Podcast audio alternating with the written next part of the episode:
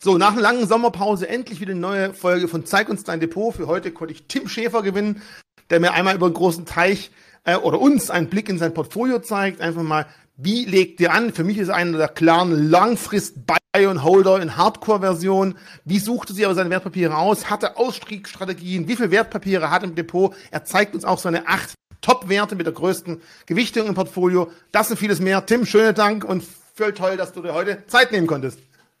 Ja, danke Richie. Ja, ich bin äh, total begeistert, äh, wie du das alles machst. Ich bin gerne dabei.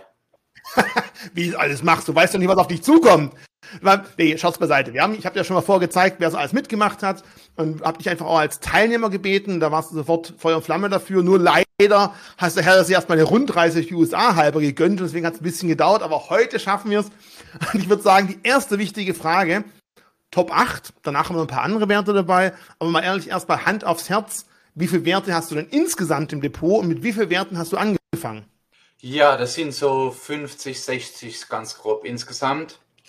Und wir sprechen ja über die größten, das, das ist dann hinten raus, also die, das, die werden dann ganz, auch ganz klein. Ich habe auch ein paar Schrottaktien, so ein paar Penny Stocks, gehört mit dazu, da muss man so ehrlich sein und das auch sagen. Da kommt man nicht drum rum, ja. Aber hast du am Anfang an schon gleich gesagt, du musst anfangen und hast dann gleich mindestens 20, 30 Werte im Depot oder anders gefragt, wenn jemand draußen sich das Video jetzt anschaut und sagt, okay, Langfrist Hardcore Bayern Holder klingt für mich interessant, vielleicht möchte ich es auch machen und nicht jeden Tag hinher. Mit wie vielen Werten soll man denn mindestens anfangen? Oder sind die Werte gar nicht so wichtig, sondern sagst du eher, wie viele Branchen, wie viele Länder sollten drin sein? Ja, also äh, man muss sich schon beschäftigen mit den Werten, sich einlesen und man muss sich richtig gut äh, fühlen mit denen, äh, dass man sagt, hey, ich stehe dahinter ähm, dass man eben auch dann durchhalten kann in der nächsten Krise. Es kommt irgendwann. Oder vielleicht auch, wenn man in einer Krise einsteigt, was ja auch interessant ist, als Buy-and-Hold-Anleger, äh, sind, bieten sich gerade Krisen an, ganz schlechte Jahre, äh, irgendein Skandal, ein Rücktritt, äh, Produkthaftungssachen, ähm, dass man sagt, hey, ich stehe dahinter, ich nutze die Krise, rein und das macht man ganz langsam. Also man kann vielleicht sagen, ich kaufe einmal eine Aktie mache eine, und stock die dann auf und dann warte ich ein Jahr und dann suche ich mir die nächste. Wenn ich, ähm, also man soll das nicht überstürzen, nicht gleich äh, so ein riesen Portfolio aufbauen, sondern als Langfristanleger machst du, so setzt du Schwerpunkte. Und das kann man auch in Deutschland machen. Wir haben in Deutschland fantastische Werte. Also Mittelstand ist auch, da gibt es ja echt äh, Wahnsinns-Dauerläufer. Gell? Also im IT-Bereich, Softwarebereich, im Internetbereich. Wir haben in Deutschland super Werte. Also man muss nicht unbedingt in der ganzen Welt gleich sein. Wie lange brauchst du von, aha, du schaust das erste Mal eine Aktie an, bis du es wirklich das erste Mal Geld investiert, weil das ist für dich, es klingt ja schon fast, als würdest du zum Teil eine Beziehung aufbauen. Man lernt sie erst mal kennen, man guckt mal, wie sich die Werte so verhalten, man guckt, mit wem sie sonst noch Beziehungen haben. Also das klingt ja auch schon nicht nur ein Langfrist-Investment, sondern auch die Entscheidung müsste ja auch wahrscheinlich etwas länger bei dir dauern, weil du sagst, ob ich jetzt fünf Prozent mehr oder weniger für die Aktie zahle, ist erstmal nicht so schlimm, weil ich bin ja eh lang dabei. Oder sehe ich das falsch? Ja, genau. Also wie macht man das? Man schaut sich vielleicht YouTube-Videos an im Vorstand, man liest sich ein in Geschäftsberichte, man liest mal die ganzen Pressemitteilungen durch. Ähm, und dann kriegt man schon ein Gefühl dafür, man schaut sich Langfristcharts an, die Produkte, die Kunden, ähm, den Wettbewerb. Man kann sich da schon einlesen, das ist äh, auch gar kein großes Geheimnis.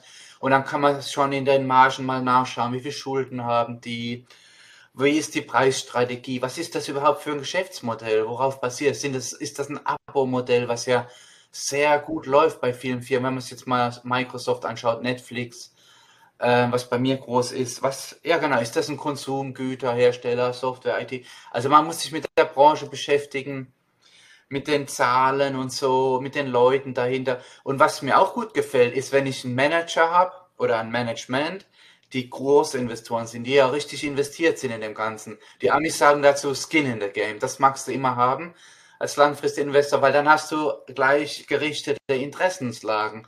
Äh, dann ist der äh, Manager, der Vorstandschef vielleicht Großaktionär, wie jetzt der Mark Zuckerberg oder ähm, bei Amazon ähm, sind die dann halt langfristig auch dabei, ja. Okay, also das heißt für dich wirklich erstmal kennenlernen. Theoretisch könntest du über jeden Einzelwert auch referieren, weil du ihn gut kennst, weil du auch langfristig damit beschäftigen kannst. Wobei bei 60 Werten, ganz ehrlich, Hand aufs Herz, Nummer 58, könntest du darüber noch so viel erzählen über so einen Penny Stock oder sind es einfach Lehrgeld, die du noch im Depot liegen hast?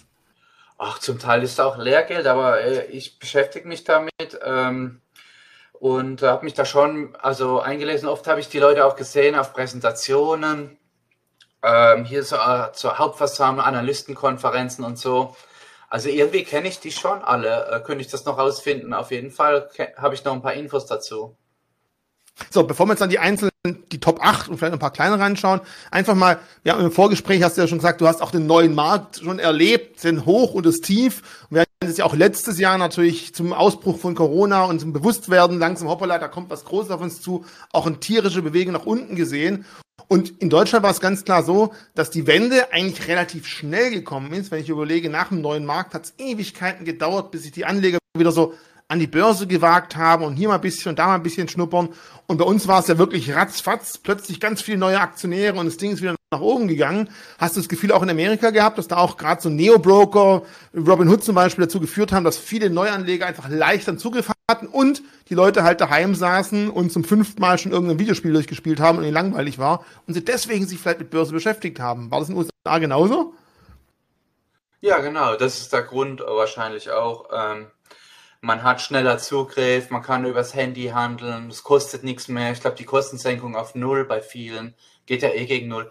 Äh, das hat äh, dazu geführt, dass sich mehr Leute dafür interessiert haben, auch mit kleineren Summen zu investieren und klar spekulieren.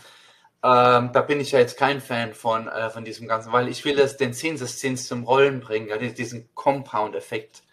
Ähm, und auch Steuern sparen, weil wenn ich nicht realisiere den Gewinn, dann kann ich ihn laufen lassen und habe viel mehr vom Zinseszins dann. Ähm, und äh, wenn du dir mal so Erfolgsfirmen anschaust wie Amazon, ja, die werden ja immer besser. Ich, am Anfang hatte der schon, der Jeff Bezos, eine große Idee gehabt mit seinem Internethandel, mit diesen ganzen Büchern und so, dass du die da im Online-Store bestellen kannst.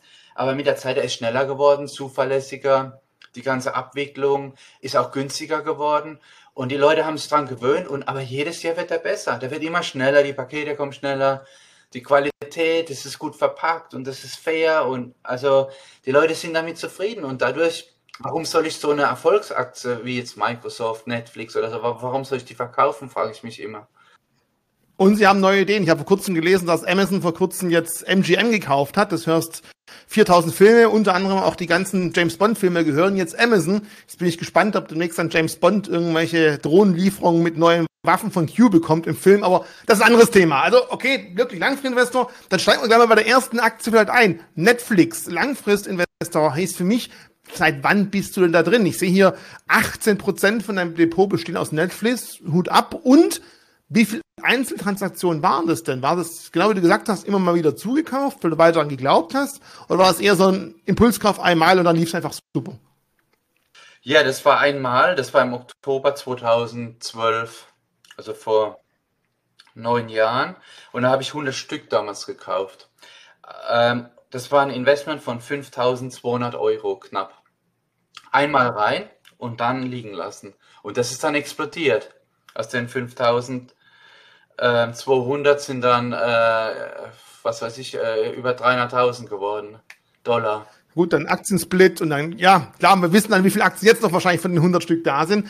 Wie oft schaust du dir so eine Aktie dann noch an? Ich meine, langfristig hin oder her, aber für mich selber ist ja irgendwann trotzdem die Überlegung da, ja, es läuft und läuft und läuft, aber viele Firmen, ich meine, im S&P 500 sind jetzt nicht mehr die gleichen Firmen drin wie vor 50 Jahren. Da gibt's auch Firmen, die wurden dann irgendwann durch andere ersetzt, weil sie halt nicht mehr ganz so gut performen. Wie oft schaut sich so ein Langfristinvestor wie du seine einzelnen Werte immer wieder an und überlegt sich, Passt es noch ja oder nein? Ja, ich, ich lese schon die Berichte, die Artikel im Wall Street Journal und so in Barron's oder wenn die die neuen Zahlen melden, ähm, schaue ich schon mal rein. Ähm, natürlich, ich schaue mir auch Interviews an mit den Vorständen, wenn ich was sehe. Gerade so YouTube-Videos sind sehr lehrreich. Ähm, das, mhm. das, äh, das interessiert mich auf jeden Fall. Ja, ähm, also ich lasse es nicht aus dem Auge, aber ich, wenn die ein schlechtes Quartal haben oder mal einbrechen, sollten um 10% oder 15% verkaufe ich die trotzdem nicht. Aber dann bleibt mal bei der Netflix. Keine Beratung, keine Empfehlung. Wie immer natürlich. Die ganze Videoreise soll nicht dafür dienen, Tim Schäfer, geilste Investor der Welt, sondern wir wollen einfach mal gucken, wie tickt er. Ihr habt schon mehrere andere Anleger bei uns gesehen und keine Beratung, keine Empfehlung. Natürlich auch deswegen jetzt nicht die Netflix kaufen oder, die Frage, die ich jetzt stelle, auch nicht agieren. Was müsste geschehen, zum Beispiel, damit du die Netflix verkaufst? Gibt es irgendein Szenario, wo du sagst, hm, ja, das ist schwierig zu sagen, aber ich habe es einfach nicht vor. Ähm, und ähm, also ich, ich habe vor, das Ding für 10, 20, 30 Jahre noch länger laufen zu lassen und das Ding zu vererben. Also das, ähm, ja, ich habe es mir jetzt nicht vorgenommen zu verkaufen und ich wüsste jetzt nicht, äh, was eintreten sollte. Die haben ein super Management, die haben über 200 Millionen Abonnenten. Ähm, und die bauen das auch aus äh, in den Spielebereich, dass du mit einer, mit einer Handy-App dann auch spielen kannst, weil die Leute verbringen sehr viel Zeit mit Online-Spielen und mit Fernsehen, ähm, mit Streaming. Gerade die Jünger. Also klar, also die haben auch eine, wie du sagst, Ausbau, die leben weiter, die suchen jetzt im Management Leute, die sich mit Game Streaming auskennen. Das heißt, vielleicht anstatt die nächste Xbox in zehn Jahren spielt man noch über Netflix Cloud Gaming, das wäre sicher auch ein Punkt. Kommen wir vielleicht zur zweiten Aktie. Wir haben also hier einen ganz klaren Tech-Titel mit, äh, mit der Netflix. Der zweite Wert, der Nummer zwei ist, ist genau das Gegenteil vom Hightech-Wert. Klassische Bankenwerte Bank of America mit aktuell 16 Prozent. Ich meine, da musst du ja, die beiden Werte kannst du ja nicht miteinander vergleichen. Meine, für mich ist es ziemlicher Gegensatz, ein Tech-Wert wie die äh, Netflix und eine Bank of America. Wie kam man zu der Entscheidung? Du gehst ja schon über alle Branchen hinweg. Ja, genau. Also das war während der Finanzkrise, habe ich dann angefangen, einzusammeln. Die waren richtig ausgebombt, die waren am Ende. Das war eine ganz schwere Krise. Da ist ja auch der Staat hat investiert in die Banken und die hatten viele Fehler gemacht. Das hing ja mit dieser Hypothekenkrise zusammen. Da, da ist, ja, ist ja der Immobilienmarkt kollabiert und die hatten gebündelte Hypotheken äh, weiterverkauft und das war ein Riesendurcheinander. Und das war so schlimm, dass der, das Geld, die Geldflüsse sind eingefroren, die Anleger sind panikartig ausgerannt und die standen da mit, äh, mit riesen Abschreibungen und also das war eine Katastrophe. Und da habe ich mir gesagt, hey, das ist schlimm, aber wenn der Staat einsteigt, ähm, äh, wird sich das auch wieder fangen, weil eine Bank brauchst du, ja. Also du brauchst ohne, ohne Finanztransaktion, da, da funktioniert eine Wirtschaft nicht. Und die haben sich wieder saniert, die haben Übernahmen gemacht und die Großbanken, die sind immer größer geworden. Die, die Marktanteile, die, die großen vier, die haben ja immer mehr Marktanteile und die teilen sich das auf. Es ist ein Monopol geworden im Grunde. Okay, also gerade eben hast du von mir zu mir gesagt, du spekulierst nicht, aber ich meine, ein Einstieg in dem Szenario würden manche ja trotz allem als Spekulation sehen. Heißt es auch für dich, du hast es auch in der Corona-Krise im Tiefpunkt den Mut gehabt, ab und zu was einzusammeln, weil es ist ja auch ein Mut zu sagen, momentan weiß man nicht, wie geht's weiter. Ich meine, wir hatten andere amerikanische Banken, die sind nicht mehr da, die gibt's nicht mehr. Da war es ja trotz allem tapfer, in solche Situationen einzusteigen. Ähm, ja, da gehört klar Mut dazu. Während Corona habe ich eingesammelt Carnival, das größte Kreuzfahrtschiffbetreiber der Welt. Dann habe ich gekauft United Airlines und Southwest. Ähm, und die stehen okay. alle schön im Plus äh, auf dem Höhepunkt der Krise. Also man kann, also ich schaue mir schon so große Firmen an. Es ist unwahrscheinlich, dass die ganz großen pleite gehen. Natürlich besteht immer ein Restrisiko bei, bei Lehman und so ist es passiert, aber so viele Großkonzerne gehen nicht pleite. Okay, du hattest General Motors gehabt während der Finanzkrise, aber, aber das ist schon selten, also ein, selten, dass so ein ganz großes 100-jähriges Flaggschiff wie Bank of America oder noch älteres pleite geht. Also deswegen sage ich mir, äh, so ein Marktführer oder Weltmarktführer einfach sich anschauen in der Krise, eine, einer der großen Branchenplayer und dann einfach mal was reintun. Also das auch, viele Krisen sind echt gute Kaufchancen für Value-Investoren. Langfristig nachträglich betrachtet, ja, ja, ich glaube, das Problem ist halt immer, dass man nie genau weiß, wann ist der richtige Einstiegszeitpunkt. Bist du dann zum Corona-Zeitpunkt immer wieder mal in Tranchen eingestiegen oder hast du einfach gehofft, jetzt ist der richtige Zeitpunkt?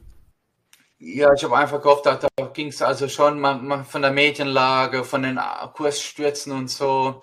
Ich habe da schon ähm, das gut erwischt bei Carnival. Und äh, ich, ich, als, ich kaufe als ein paar Stücke ein, aber nur mit so kleinen Beträgen. Noch Carnival stocke ich als auf, ja. Aber Aber wenn ich so eine Position dann aufgebaut habe, oft ist es ein Schuss rein und dann habe ich da 5000 drin oder so und dann lasse ich es einfach mal liegen oder 10.000. Aber da muss ich auch. Also das heißt auch, ja?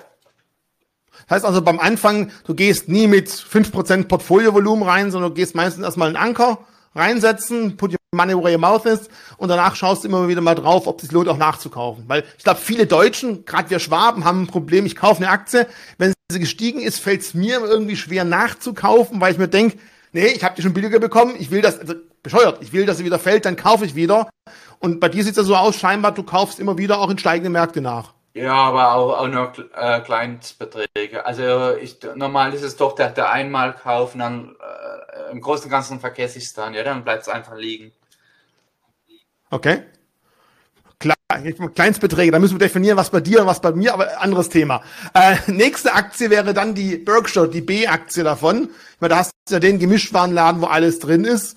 Ähm, hast du da jetzt auch schon länger die Position aufgebaut oder ist es eher was kurzfristigeres? Äh, die habe ich auch schon länger aufgebaut. Ähm, ja, da, da, da bleibe ich auch lange dabei. Das ist ja einer der besten äh, Börseninvestoren der Welt. Ähm, einer der reichsten Männer, äh, Warren Buffett und der wird oft kopiert, aber es ist schwer, ihn zu kopieren. Seine Strategie ist unheimlich schwierig. Äh, aber der hat sich da was aufgehört, hat ein riesen super Image und fast nie Skandale. Und ähm, äh, ich glaube, äh, Manager sind froh, wenn sie für ihn arbeiten können. Auch Firmen, wenn sie übernommen werden, die fühlen sich bei ihm sehr wohl, weil er sagt, hey, ich übernehme euch und möchte langfristig auch dabei bleiben. Ich möchte die Marke schützen oder das, das, äh, der Familienbetrieb so langfristig. Bis auf die Zeitung, da hat er mal eine Ausnahme gemacht. Seine Zeitung, Traditionszeitung, die er gekauft hat, die hat er wieder abgestoßen. Das hat er nie vorher gemacht. Das hat mich echt gewundert. Aber es ist ein schwieriges Geschäft, das Zeitungsgeschäft. Aber nee, da bin ich auch langfristig dabei. Da kaufe ich auch als mal aber nur so mal eine Aktie oder so noch dazu. Und was bei ihm auch so kultig ist, die A-Aktie, ja, der hat nie einen Stocksplit gemacht und da kann man de, de, das fantastische Ding sehen, ja, von diesem Buy and Hold. Die war mal fast 50, 60 Jahre, das war eine ganz normale Aktie. Ich weiß gar nicht, was die gekostet hat, 50 Dollar oder so oder 20. Müsste man mal recherchieren. Aber heute steht das Ding, weiß gar nicht, bei 300.000. Nie einen Aktiensplit gemacht. Nie Investor Relations oder Public Relations groß gemacht, ja einfach sein Business gemacht mit, mit was ja, mit ein paar Mitarbeitern irgendwo in einem, in, in einem, kleinen Büro ja. ähm, in Omaha mit 20 Mitarbeitern mittlerweile. Aber hey, der, der Typ ist echt der Wahnsinn. Und da kann man den, den Effekt sehen von diesem Buy and Hold, wenn du eine gute Aktie erwischst, ja. Und man hat die weltweit, die gibt es in, in, also in äh, soliden, also in soliden Ländern, in demokratischen Nationen, äh, kann man die finden. Ja, die laufen über 50 Jahre fantastisch und das können Familienbetriebe sein, die findest du in fast allen Branchen und du hast dann so eine Durchschnittsrendite bei guten so Dauerläufern, findest du einige in Amerika, die über 50 Jahre so 19, 20 Prozent machen, ja, jedes Jahr im Schnitt. Aber du hast auch mal Jahre, wo so ein Ding mal absagt um, um 50 Prozent, aber im Schnitt. Also, und deswegen sind ja Krisen eine schöne Sache. Also man schaut sich schon so überlegene Geschäftskonzepte an, Marktführer. Und wenn so eine Firma mal eine Krise hat, ist das immer gut, wenn man da mal ein bisschen Mut hat und einsteigt. Und noch dazu muss ich sagen, du, ich bin kein Großverdiener.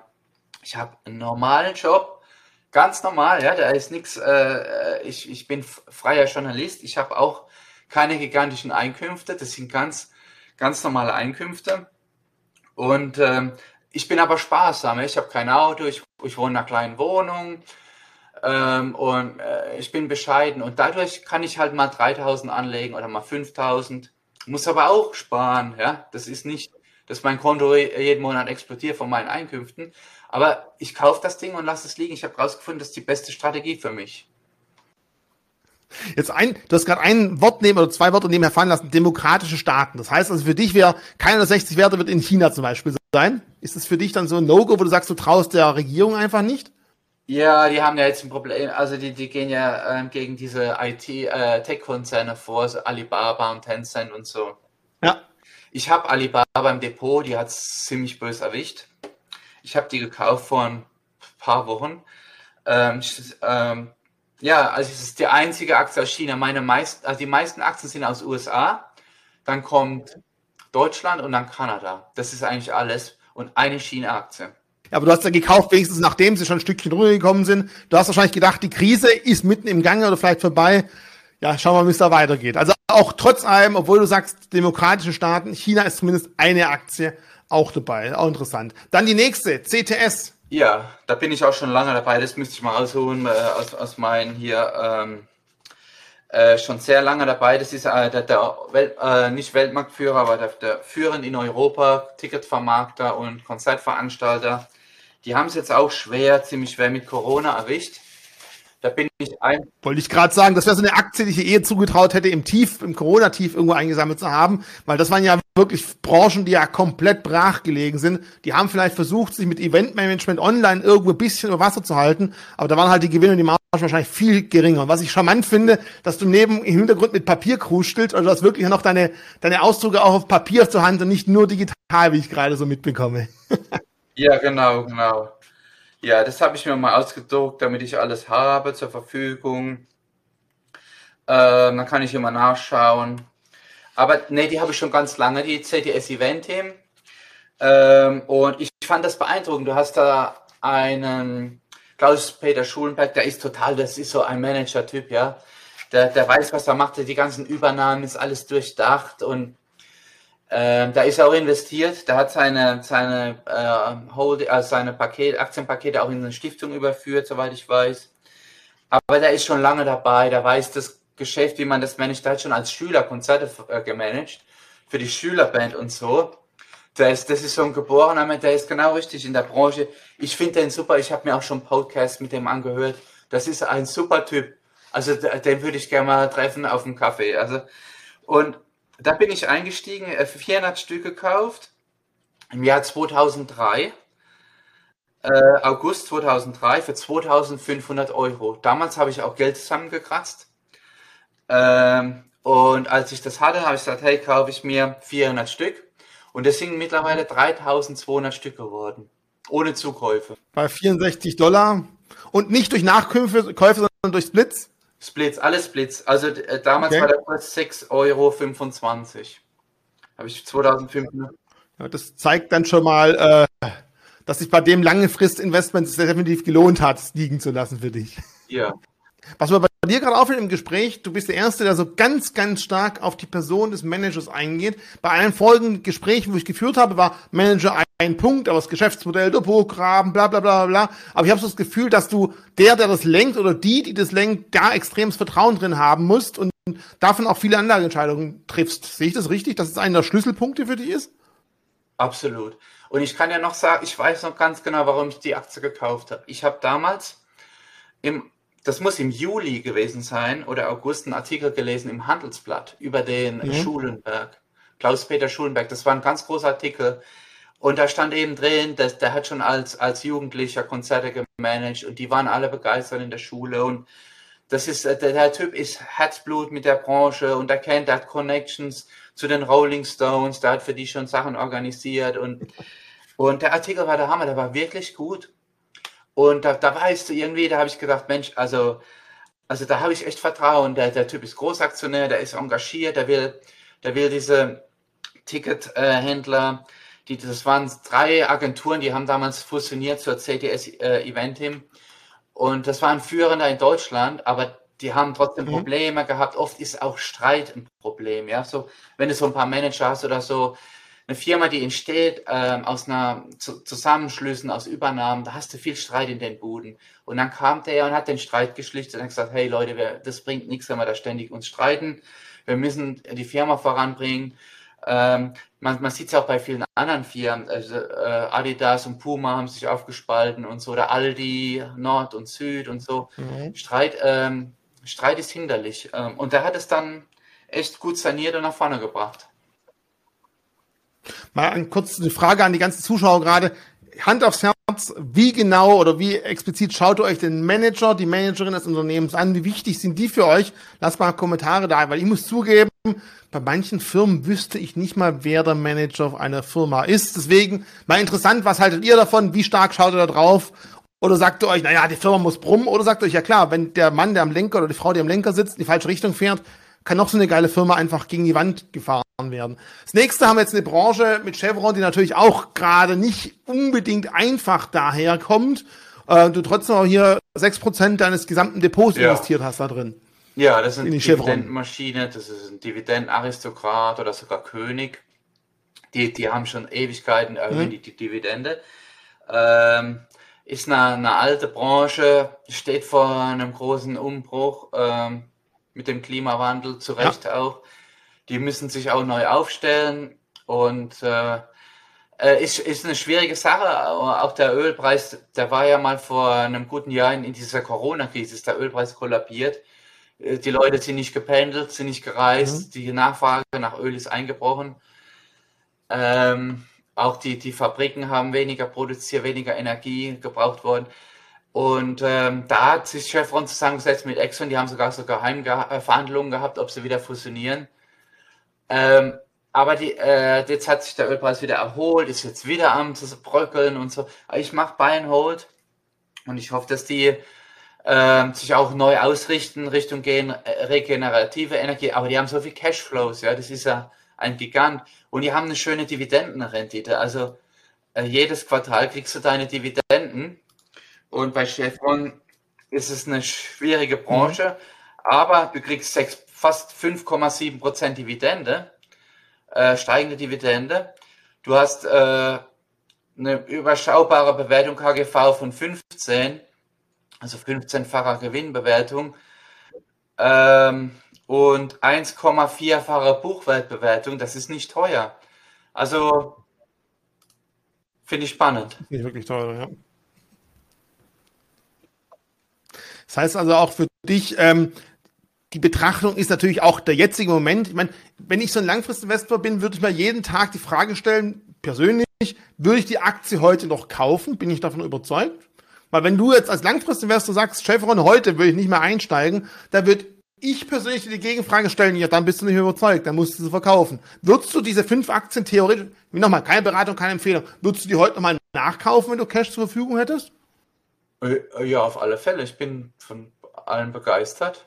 Die Schwätzt. sind Markt, Marktführer und die, die haben alle ihr, ihr, ihren Dings, ähm, also eine, eine hohe Attraktivität, äh, sind gut gemanagt, ja. Mhm. Und Probleme gibt es überall. Das Problem ist, äh, du hast immer Tagesereignisse. Jede Firma hat mal was Enttäuschendes, ja. Und äh, die haben mal sch schwaches Jahr. Jede Firma. Da gibt es keine Firma, die das nicht hat. Dann wärst du ständig am Umschichten. Äh, Das, also man, man reagiert dann auf Tagesereignissen und dann Mhm. drückst du den Verkaufsknopf. Ich habe mal eine Statistik gesehen, im Schnitt halten die Leute nur noch drei oder sechs Monate Aktien. Ja, also äh, ich glaube, das ist ein falscher Ansatz, aber gut, das sind Da sind wenig Verdoppler wahrscheinlich dabei, wenn man es so kurz ja, hält. genau. Da kommen wir jetzt mal in deine Software-Ecke und da ist jetzt mal so die erste, die zweite deutsche Aktie mit der SAP. Da würde ich jetzt ja gar wundern, dass du sagst SAP und nicht Oracle oder irgendeine amerikanische Firma, weil gerade im Cloud-Bereich, ja, SAP kommt jetzt langsam hinterher, aber das ist ja für viele so der Treiber.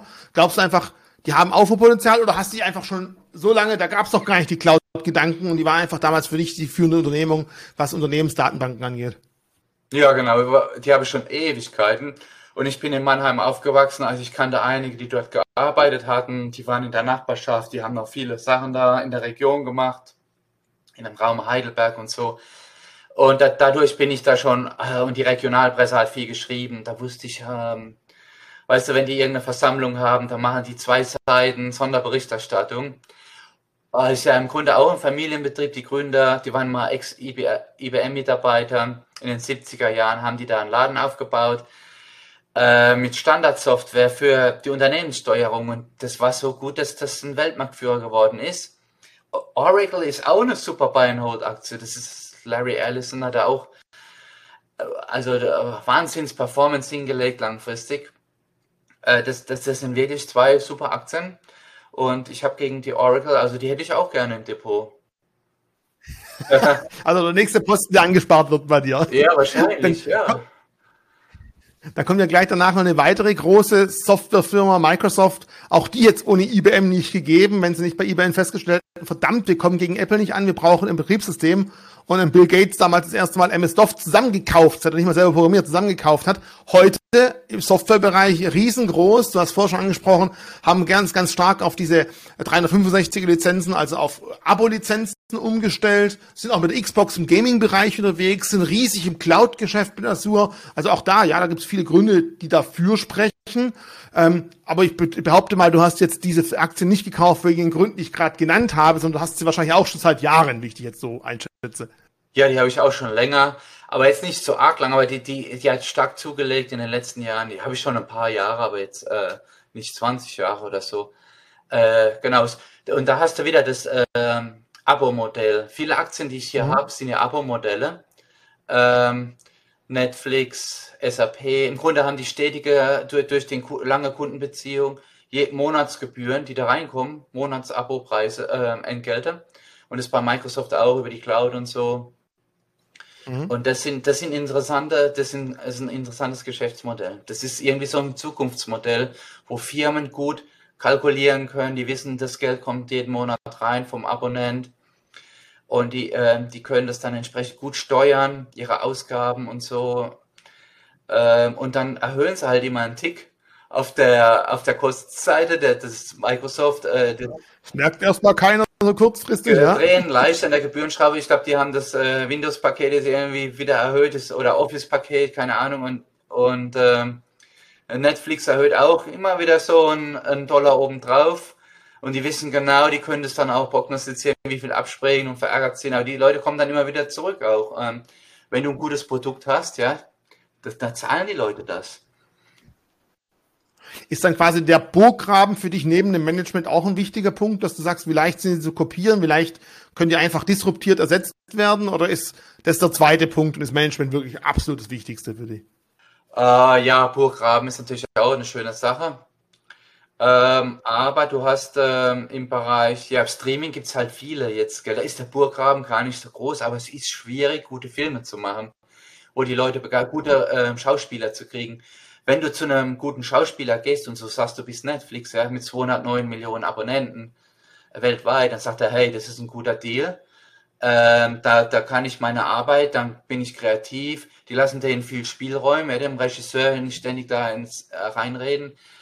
Ähm, und äh, da hast du einen Vorteil. Da, da, da gibt es so viele neue. Aber leider werden gute Serien oft viel zu früh abgesetzt. Netflix tut das nicht mehr. Äh, einfach persönliche Meinung von mir. Hatte nichts zu suchen. und, und die dritte Firma, die jetzt eine Top 8 wäre mit 4%, ist die Deutsche. Genau. Auch nochmal, ein Wert, ja, das sehe ich jetzt gerade 9,03 Euro bei 4% aktuell von deinem Portfoliowert. Äh, wie lange hast du die schon? Und was steckt da dahinter? Ich muss ehrlich zugeben, die kenne ich persönlich gar nicht. Schon lange. Ja, äh, die die habe ich schon fast so 14, 15 Jahre oder was. Müsste ich nochmal nachschauen. Ähm, ja, das ist so ein ähm, Hersteller von äh, Dieselmotoren für Traktoren. Okay, die deswegen kenne ich so eine Schiffssparte, die haben okay. sie verkauft. Und äh, die gehen aber auch Richtung Elektromotor die, die arbeiten mit diesen ganzen Traktorenherstellern zusammen, für die Landwirte eben. Äh, die haben viele Deals in, mit so einem ganz großen Hersteller in der Türkei, mit einem Hersteller in Amerika. Äh, und die stecken auch jetzt mehr in Entwicklung. Die haben sich entschlackt. Die, haben, die hatten viele Grundstücke im, im Bereich Köln und haben so das verkauft, was sie nicht mehr gebraucht haben. Die haben das Personal neu ausgerichtet und die, die investieren jetzt auch in Übernahmen, die machen so ähm, Elektromotoren für Boote, für, für so mittelgroße, auch so Schiffe und so. Und die arbeiten sehr eng auch zusammen mit den mhm. ähm, landwirtschaftlichen Herstellern von, von Traktoren und so. Und dadurch können sie auch mehr Geld investieren äh, in die Forschung, weil sie sagen, hey, wir machen eine langfristige Kooperation, lass uns zusammenarbeiten. Ähm, und dadurch wissen die, das ist nicht so ein Geschäft, was schnell wegbricht, sondern die produzieren äh, für die nächsten dann fünf Jahre die Motoren, wird nochmal verlängert dann sieben Jahre. Die machen auch in Asien viel. Also quasi ein Motorenabo quasi halber schon. Ja, genau, genau. ähm, aber die hatten auch eine schwierige Zeit äh, und das ist auch kein einfaches Geschäftsmodell. Ähm, ich bleibe dabei, die haben es jetzt gut erholt. Die stehen jetzt bei 9 Dollar sowas. Mhm. Ähm, deutsche Firma aus dem S-DAX. Und äh, ja, ich bleib dabei.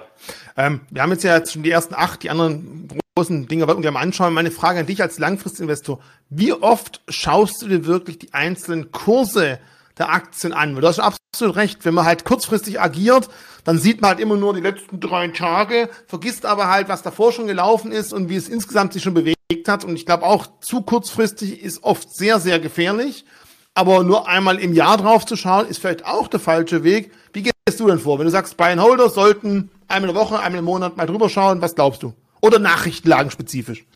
Ja, ähm, ich schaue da auch zu oft rein, du. Äh, fast schon täglich schaue ich, äh, schaue ich mir das an, ja. Das ist äh, nicht, ich glaube, das ist nicht empfehlenswert, weil man dann doch verleitet wird, was zu machen. Aber äh, also ich habe mich da unter Kontrolle, was Verkaufen angeht.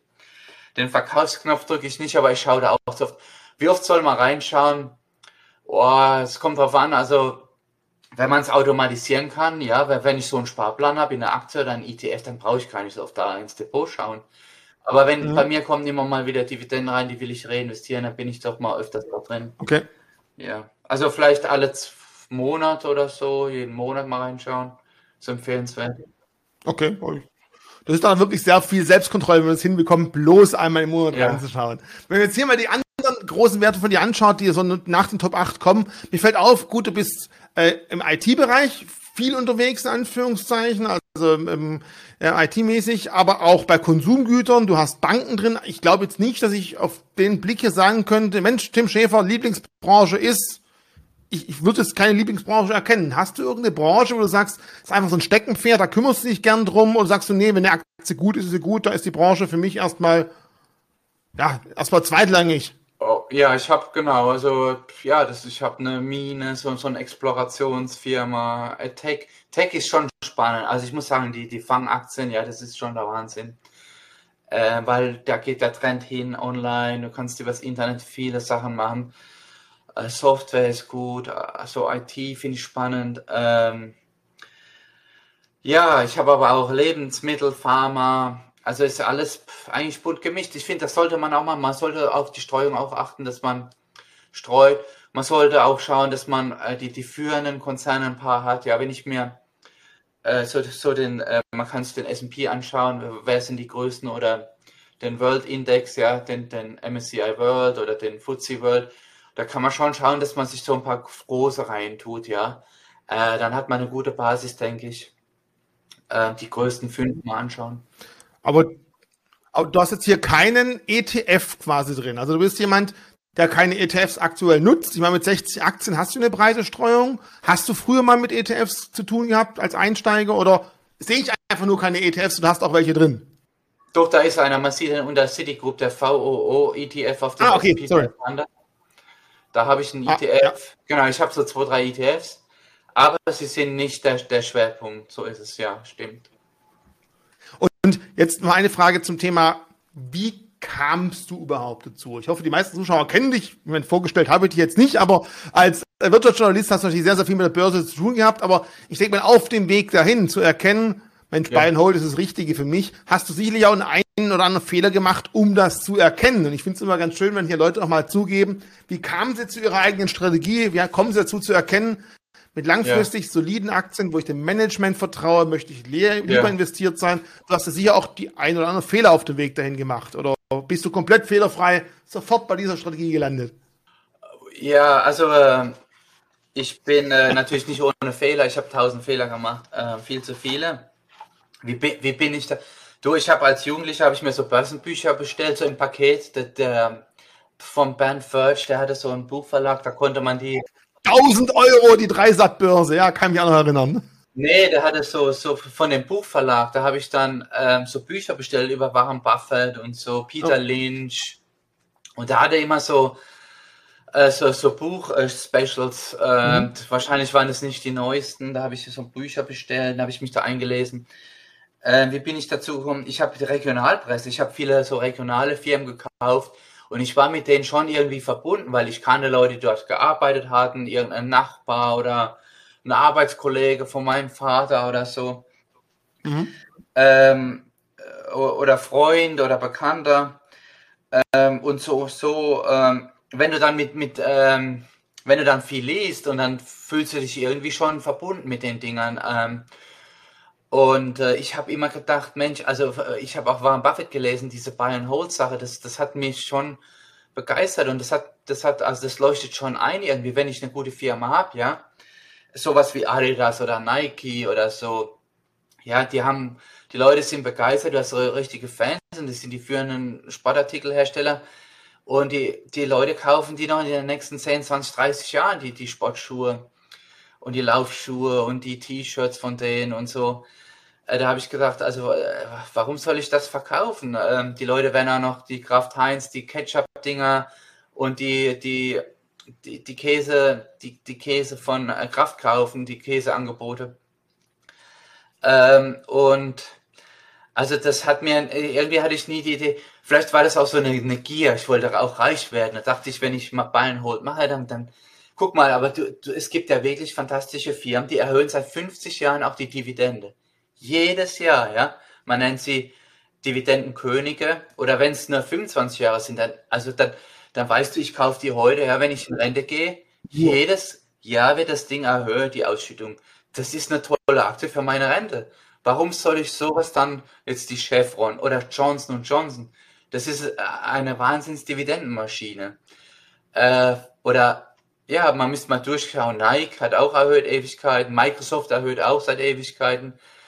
Ähm, SAP ist auch eine Dividendenmaschine.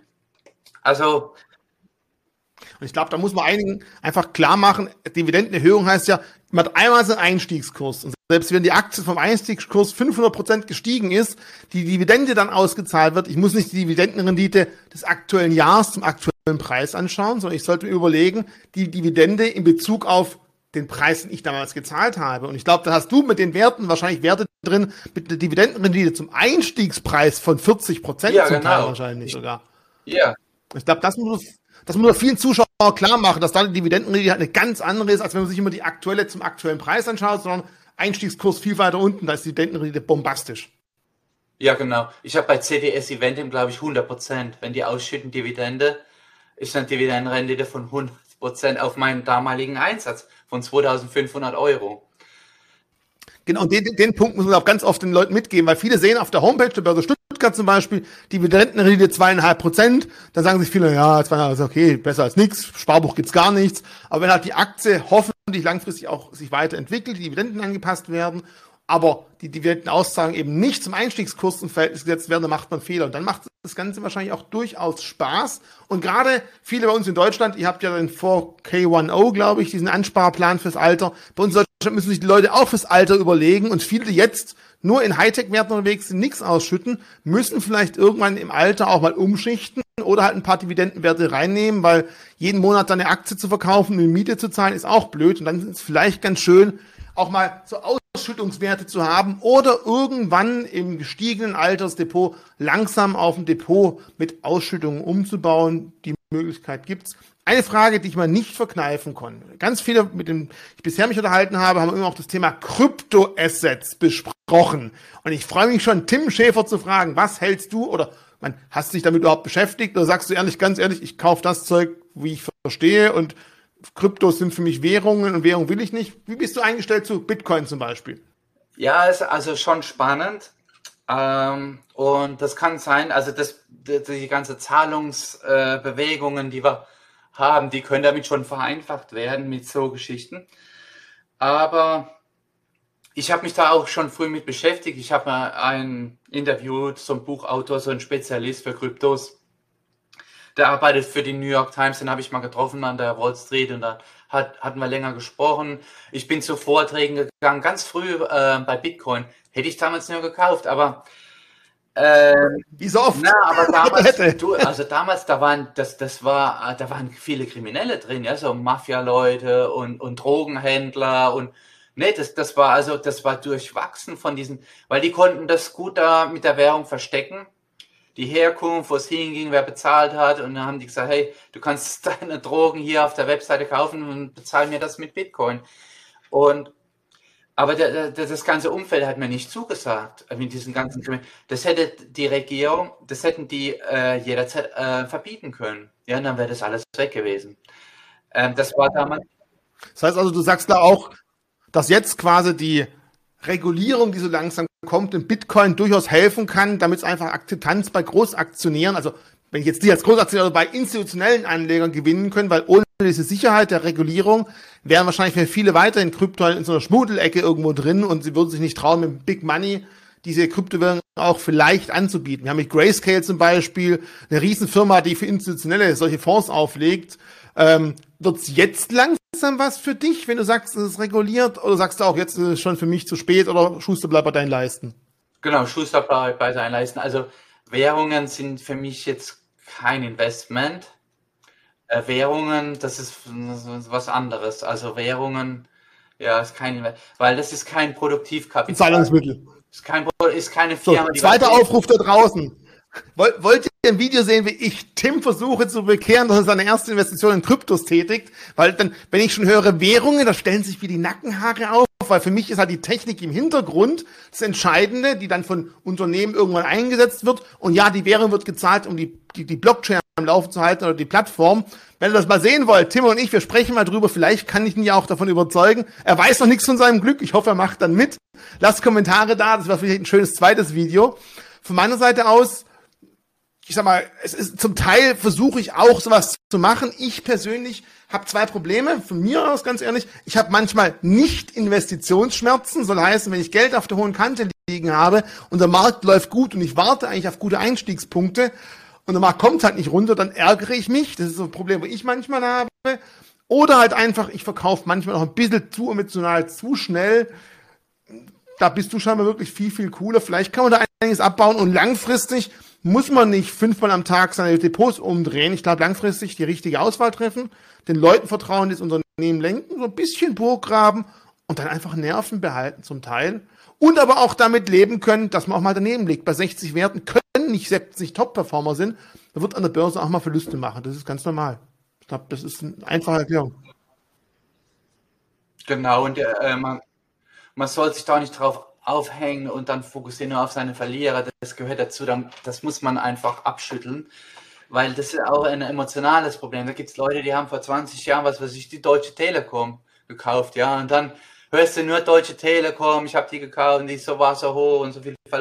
Ja, ich meine, da, da, da, muss man einfach weitermachen, ja, und ähm, man muss äh, streuen halt und gute vier, was auch ein guter Tipp ist, sind diese Dividendenaristokraten oder Dividendenkönige da hat auch der Warren Buffett, das ist sein Schwerpunkt, ja, das sind alles super Dividendenzahler, die er so hat, auch durch Coca-Cola und so, Johnson Johnson, was er immer hatte. Und diese, ähm, also der hat viele, viele gute Dividendenzahler. Und da, das, auch im Medizintechnikbereich, da gibt es eine Metronic, die hat seit über 60 Jahren die Dividende erhöht. Also ich meine, das ist so, so, so stetig, so regelmäßig, so verlässlich. Also gibt, es gibt tolle Firmen überall in Deutschland, wir haben einen super Mittelstand, da kann man sich echt umschauen. Wir haben in Amerika, in Kanada, in, ähm, in Japan und so. Also wir haben so viele Möglichkeiten, ein super Depot aufzubauen. Man muss viel lesen, sich damit beschäftigen und da kann man also unterm Strich, ich habe jetzt wie gesagt, bei, ich habe so 6.000, 7.000 Prozent gemacht mit äh, der Netflix, mit der CDS Event noch mehr, ja, 10.000 Prozent oder so wenn man die Dividenden mit einrechnet, ist der Wahnsinn. Ähm, man muss einfach Geduld haben. Und, und Dividenden ist ein wichtiger Punkt. Du hast gerade Telekom angesprochen. Nur diejenigen, die die, glaub, die zweite Tranche Telekom gezeichnet hätten, die hätten keinen Gewinn gemacht. Erste und zweite Tranche inklusive die Dividenden werden immer jetzt noch viel, viel besser dran als auf irgendeinem Tagesgeldkonto. Aber wichtiger Punkt, emotional. Verluste und Gewinne fühlen sich anders an. 5000 Euro Verlust fühlen sich viel, viel, viel schlimmer an als die Freude bei 5000 Euro Gewinnen. Und da muss man halt manchmal ein bisschen emotionslos vielleicht an eine Sache rangehen, um das nicht zu nahe kommen zu lassen, um nicht langfristig diese Strategie kaputt sich zu machen. Tim, von meiner Seite aus vielen, vielen Dank. Mir hat Spaß gehabt gemacht. Ich habe auch ein, zwei Sachen, wo ich mir vielleicht auch mal überlegen sollte. Und wie gesagt, wenn ihr mal sehen wollt, Tim und ich über Bitcoin und Co., ich versuche ihn zu überzeugen, lasst einen Kommentar da. Äh, die letzten Worte gehen an dich von meiner Seite aus. Grüße nach New York, bis zum nächsten Mal. Ja, ach so. Ja, äh, ich wollte nochmal einwerfen, Deutsche Telekom ist gar nicht so schlecht. Da kriegst du auch eine Dividende.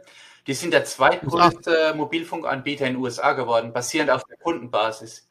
Die total stark mit T-Mobile in Amerika, ähm, gar nicht so hoch bewertet. Auch die Deutsche Post, wir haben auch diese Standardwerte, wo viele sagen, meine Güte, das sind ja so langweilige Dinger, ja. Also die, die laufen ja auch fantastisch, die Deutsche Post. Logistiker macht alles Sinn. Äh, habe ich nicht, ich habe auch nicht die Telekom und so, aber es gibt auch im DAX ja, spannende Sachen. Äh, man kann auch äh, ein schönes Depot mit Langeweilern aufbauen. Äh, das müssen jetzt nicht äh, alles Tech-Werte oder so sein. Man kann auch ein paar Langeweiler reintun. Im DAX orientieren, MDAX, auch im SDAX. Äh, also ich, also die Leute, die, wir haben so viele Chancen. Und man muss es wirklich, die Börse positiv sehen. Im langen Schnitt der DAX macht 8%, der S&P 500 10% rund. Warum nicht investieren, wenn ich so Zahlen sehe? Renditen von 8 oder 10%, das ist der Wahnsinn. Also Deutschland ist ein super, auch Aktienmarkt. Und ähm, man soll die Chancen nutzen. Lass ich so als Schlüssel stehen auf das Langeweile-Depot. Bis zum nächsten Mal, Tim. Ciao. Ja, genau. Ciao.